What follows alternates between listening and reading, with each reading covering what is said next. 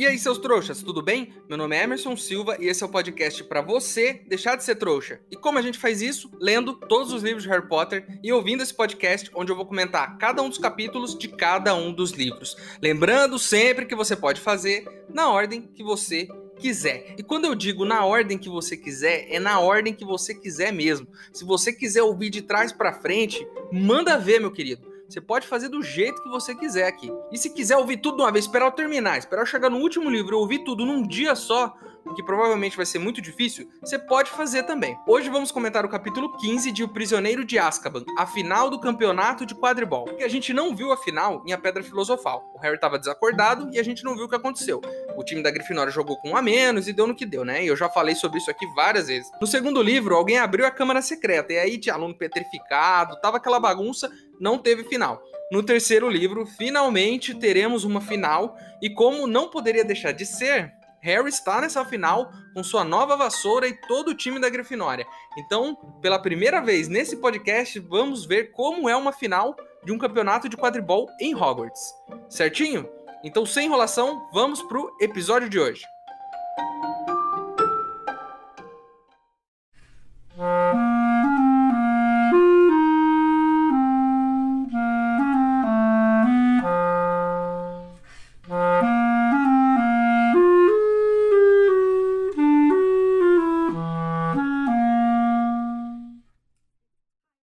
Pessoal, estão dizendo por aí que existe uma poção nova que pode fazer a gente deixar de ser trouxa. Assim, num piscar de olhos. Mas os ingredientes para essa poção são um pouco caros e eu preciso comprar eles lá no Beco Diagonal. Se você quiser ajudar, o link para apoiar está aqui na descrição do episódio. Lembrando que se você não puder ou não quiser, não tem problema. O mais importante é você continuar aqui com a gente, ouvindo o podcast para deixar de ser trouxa.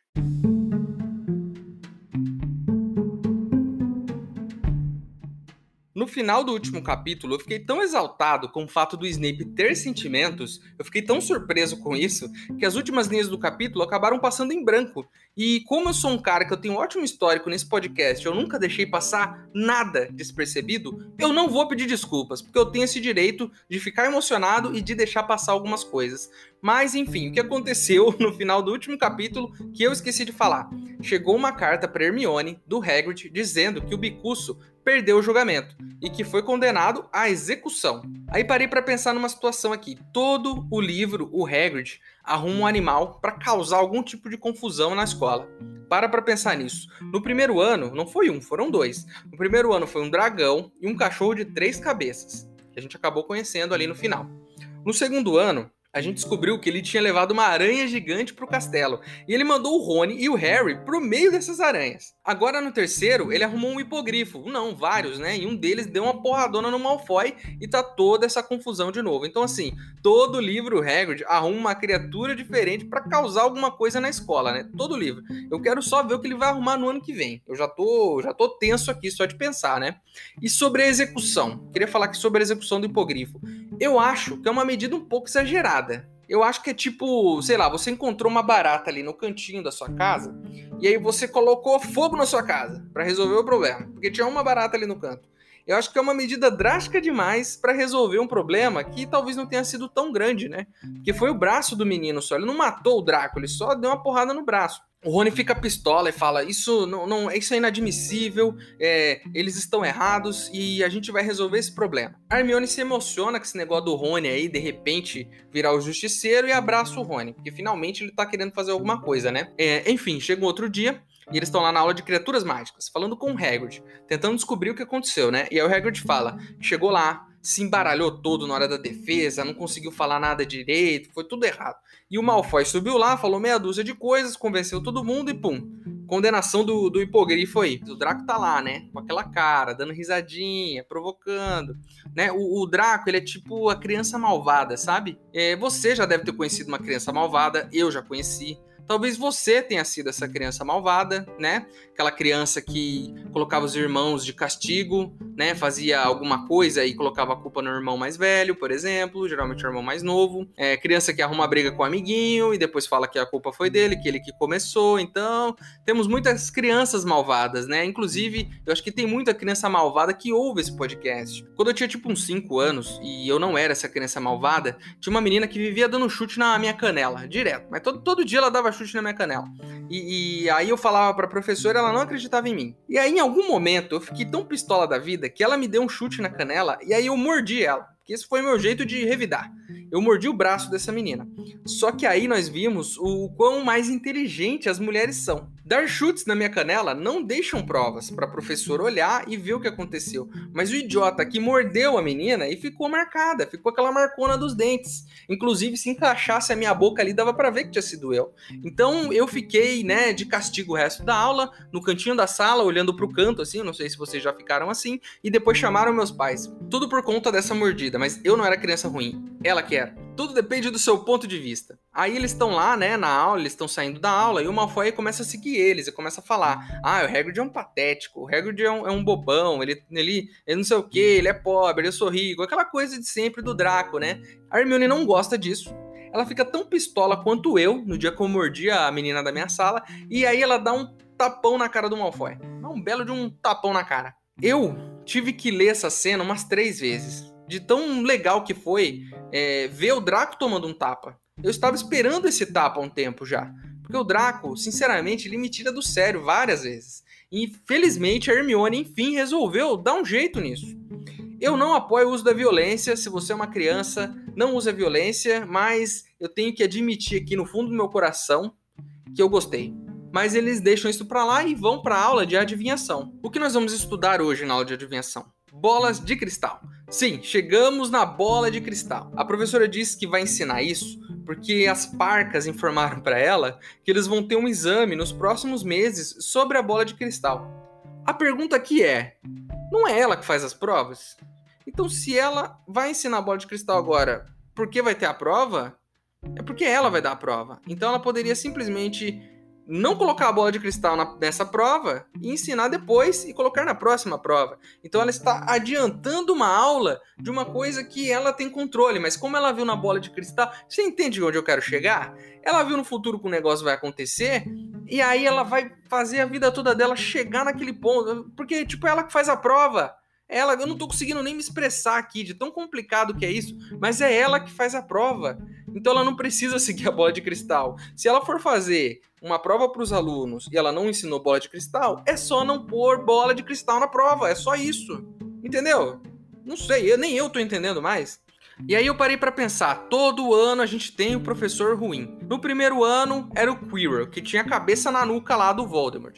No segundo ano tinha o Lockhart, que era o maior enrolão do mundo bruxo, né? O maior vigarista aí do mundo bruxo. No terceiro tem a professora Trelawney, que é a professora de adivinhação, que inventa as coisas, ela não adivinha nada, né? Eu sou melhor em adivinhação que a professora Trelawney. Eu sou muito melhor. Olha, eu vou fazer um, vamos fazer um teste aqui agora eu vou fazer várias previsões aqui. E se em algum momento da sua vida elas se concretizarem, você vai mandar um e-mail para mim dizendo: Caramba, cara, você adivinhou. Eu vou fazer aqui várias previsões agora, ó. Vamos lá. Vamos lá. Tô, imagina que eu tô com uma bola de cristal aqui, né? E eu tô tentando adivinhar o seu futuro. Então vamos lá, ó. Você vai tomar um fora da menina ou do menino que você gosta. Você vai tirar uma nota baixa na sua próxima prova de matemática. Você vai finalmente conseguir arrumar um emprego. Você vai chutar a quina de algum móvel da sua casa com seu dedinho e vai doer muito. Você vai discutir com alguém que você gosta, mas vocês vão fazer as pazes depois. Essas são as minhas previsões. Não precisa acontecer tudo, mas se qualquer uma dessas coisas acontecerem na sua vida, você manda um e-mail aqui pro programa que eu vou provar que eu sou um, um vidente muito melhor que a professora Trelawney. Manda um e-mail para mim e eu vou ler ele aqui, porque eu faço questão de provar que eu sou um melhor adivinhão do que ela. O Harry, Ron e Hermione, eles ficam dando risadinhas durante a aula dela. Eles ficam zoando ela, que nem eu acabei de fazer aqui, né? E ela não gosta muito disso e vai lá meio que... É, deixa eu ver sua bola de cristal então, já que vocês ficam me zoando, né? E, e aí ela fala assim, nossa, eu acho que eu tô vendo um si... Eu não sei se ela ia falar sinistro ou Sirius, mas não dá tempo. A Hermione interrompe ela e fala, que palhaçada isso aqui, você só fala besteira. Daí pega as coisas dela, levanta e vai embora. E sai fora, né? E aí nesse ponto eu volto no que eu acabei de falar Lembra que a professora Trelawney falou lá no começo do ano que alguém iria deixar eles para sempre, durante a Páscoa? Enfim, por coincidência, eles estão na Páscoa e a Hermione deixou a sala de aula. Aí a Lila Brown fala que lembrou disso. Professora, você falou, você previu isso no começo do ano, que alguém ia deixar a gente. E ela fala: Sim, eu sabia de tudo desde o começo. E aí, fica nisso. Ela chutou um monte de coisa. As pessoas é, é, distorceram isso até fazer algum tipo de sentido. As pessoas se esforçaram, distorceram a realidade e o que ela falou para que tudo fizesse sentido. E no final, ela sai como a sabichona.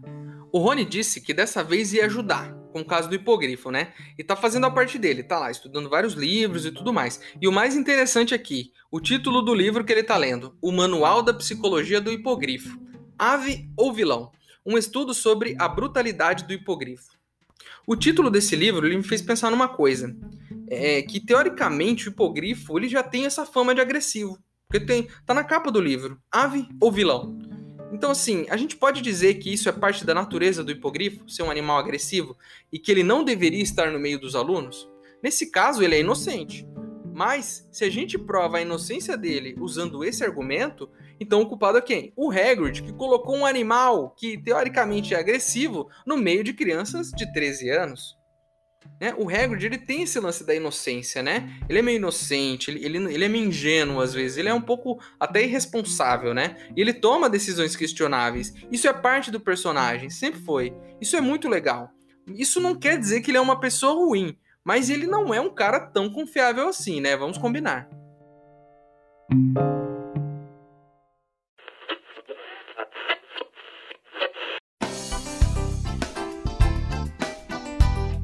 Noite, amigos! Está começando mais um Papo de Quadribol. Hoje vamos falar sobre o campeonato das casas em Hogwarts. Sonserina está na frente, já tem duas vitórias, e a Grifinória só tem uma vitória e um empate. Esse é o último jogo, então se a Grifinória ganhar, empata com a Sonserina, mas precisa de 200 pontos para poder desempatar e levar a Taça das Casas. Paulinho Pomo de Ouro, você que já foi campeão de quadribol várias vezes quando estudou em Hogwarts, qual é a sua opinião sobre o jogo de amanhã? É, boa tarde. Eu geralmente o apanhador só precisa pegar o pomo, mas amanhã o apanhador da Grifinória, o Potter, precisa estar preparado para o jogo, né? Tem que jogar com o time dessa vez e não sozinho. Se ele pegar o pomo antes da Grifinória fazer 50 pontos, não vai adiantar em nada.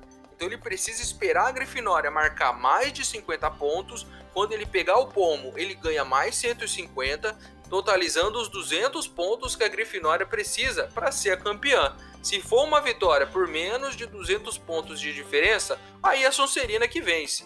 Pois é, Paulinho, você acabou de falar tudo que eu já tinha dito, né? Esse foi mais um Papo de Quadribol. A gente se vê na semana que vem. Ei, seu trouxa, se você está curtindo o podcast, não se esqueça de deixar uma avaliação na ferramenta que você estiver ouvindo, caso ela tenha esse recurso, é claro. Assim o programa ganha uma moral e chega ainda mais trouxas como você.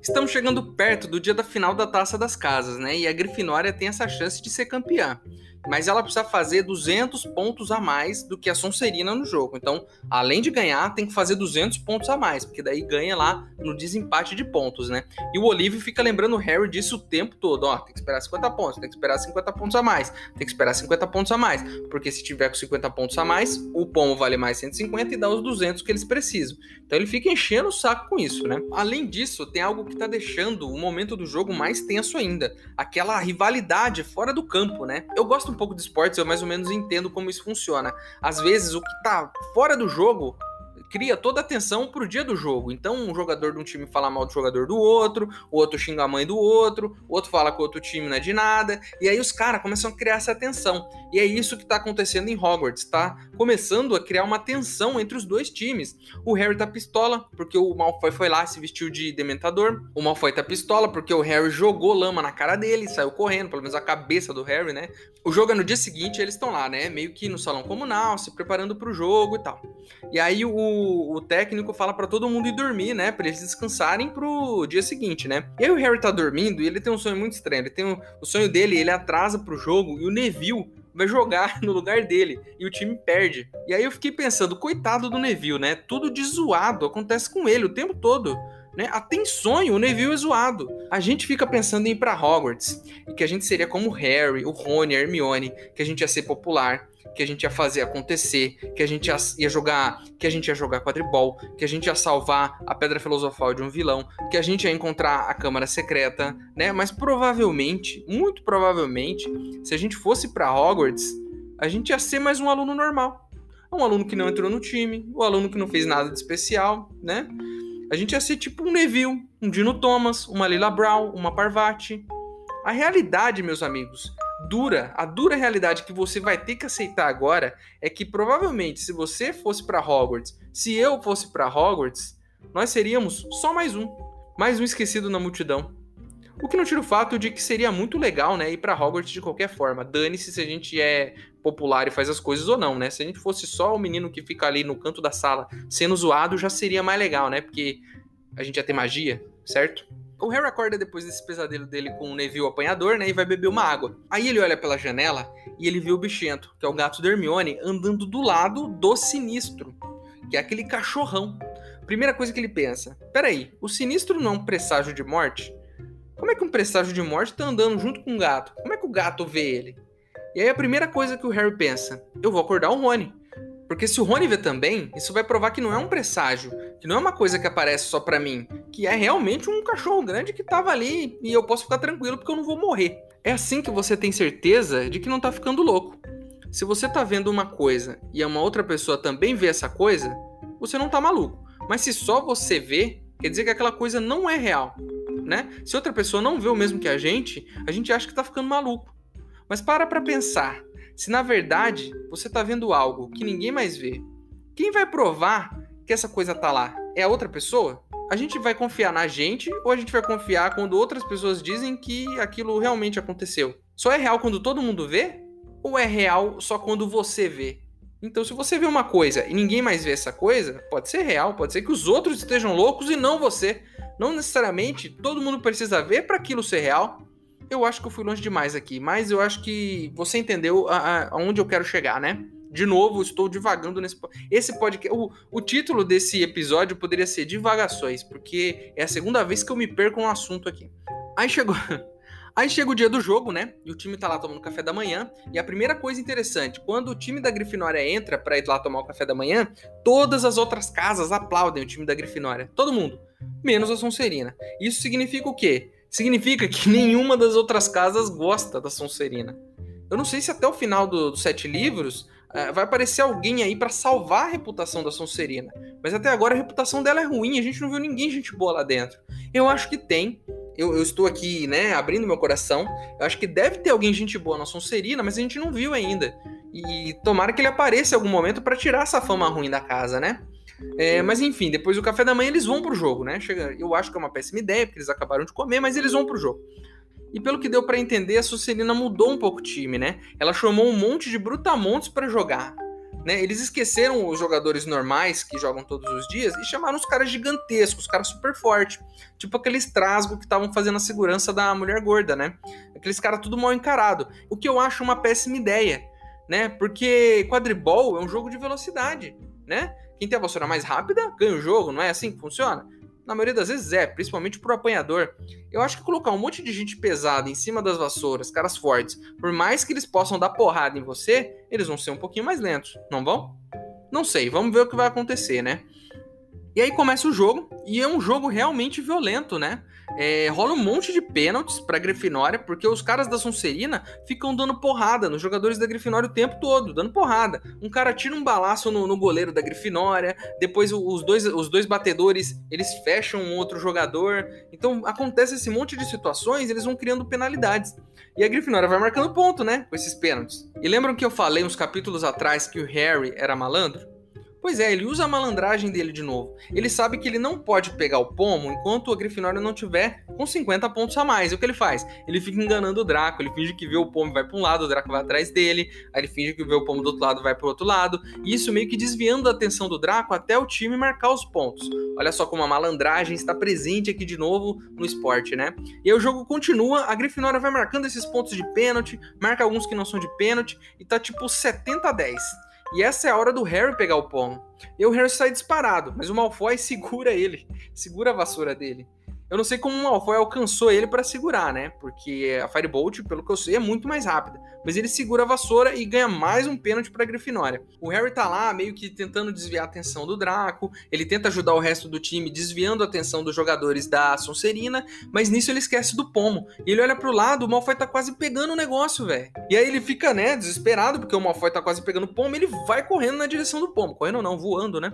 E aí o Harry se estica, se estica, até que ele pega o pomo na frente do Draco. Draco. Então, assim, o Draco já estava quase alcançando o pomo e a Firebolt foi tão rápida que chegou antes do Draco ainda.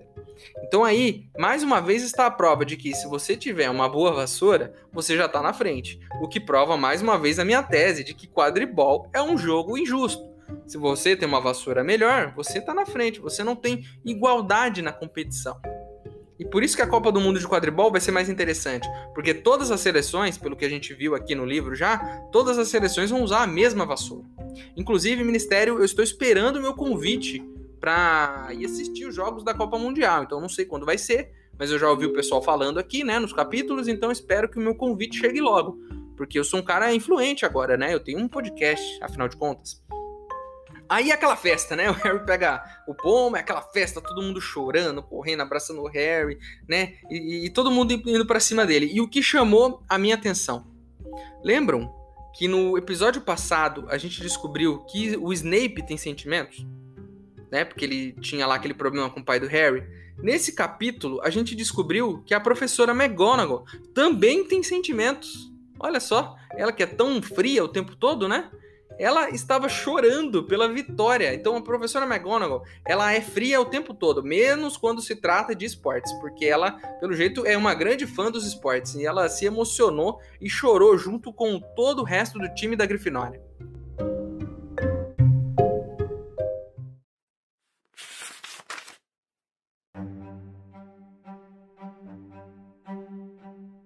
Harry deitou-se no cabo da vassoura quando viu Boyle arremessar um balaço contra ele. Já encostara nos calcanhares de Malfoy. Emparelhou. Harry se atirou à frente, tirou as mãos da vassoura, afastou o braço de Malfoy do caminho com um empurrão e. Pegou! Tirou, então, a vassoura do mergulho, a mão no ar.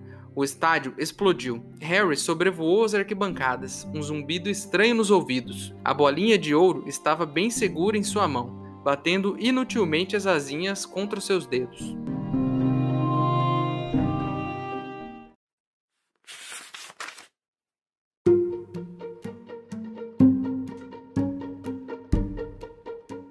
Então é isso, meus queridos. Chegamos ao final de mais um capítulo, mais um capítulo cheio de tensão. O Bicurso foi condenado à morte, o que é uma pena muito pesada, na minha opinião. A Grifinória ganhou a Taça das Casas finalmente, o que, né, é um pingo de felicidade nesse oceano de tristeza desse ano, né, de tanta coisa acontecendo. E vamos esperar para ver no que vai dar os próximos capítulos, né? Porque tem muita coisa ainda que precisa ser resolvida, né? Como o fato da Hermione fazer tantas alas ao mesmo tempo e de ter um crime criminoso atrás deles, né? Inclusive, ainda bem que ele não apareceu no meio desse jogo, né? A capa do episódio de hoje foi ilustrada pela Claire Melinsky. E se você não gostou de alguma coisa que eu disse, quer acrescentar alguma informação, ou quer só me xingar, ou quer me mandar a previsão que eu fiz dizendo que eu acertei, nosso e-mail é e-maildostrouxas@gmail.com. Ele tá aqui na descrição, é só mandar o seu e-mail para mim que se eu gostar, eu vou ler ele aqui. Certinho? É, então é isso, né? É, espero vocês no próximo episódio. Meu nome é Emerson Silva e esse é o podcast para você deixar de ser trouxa. Tchau!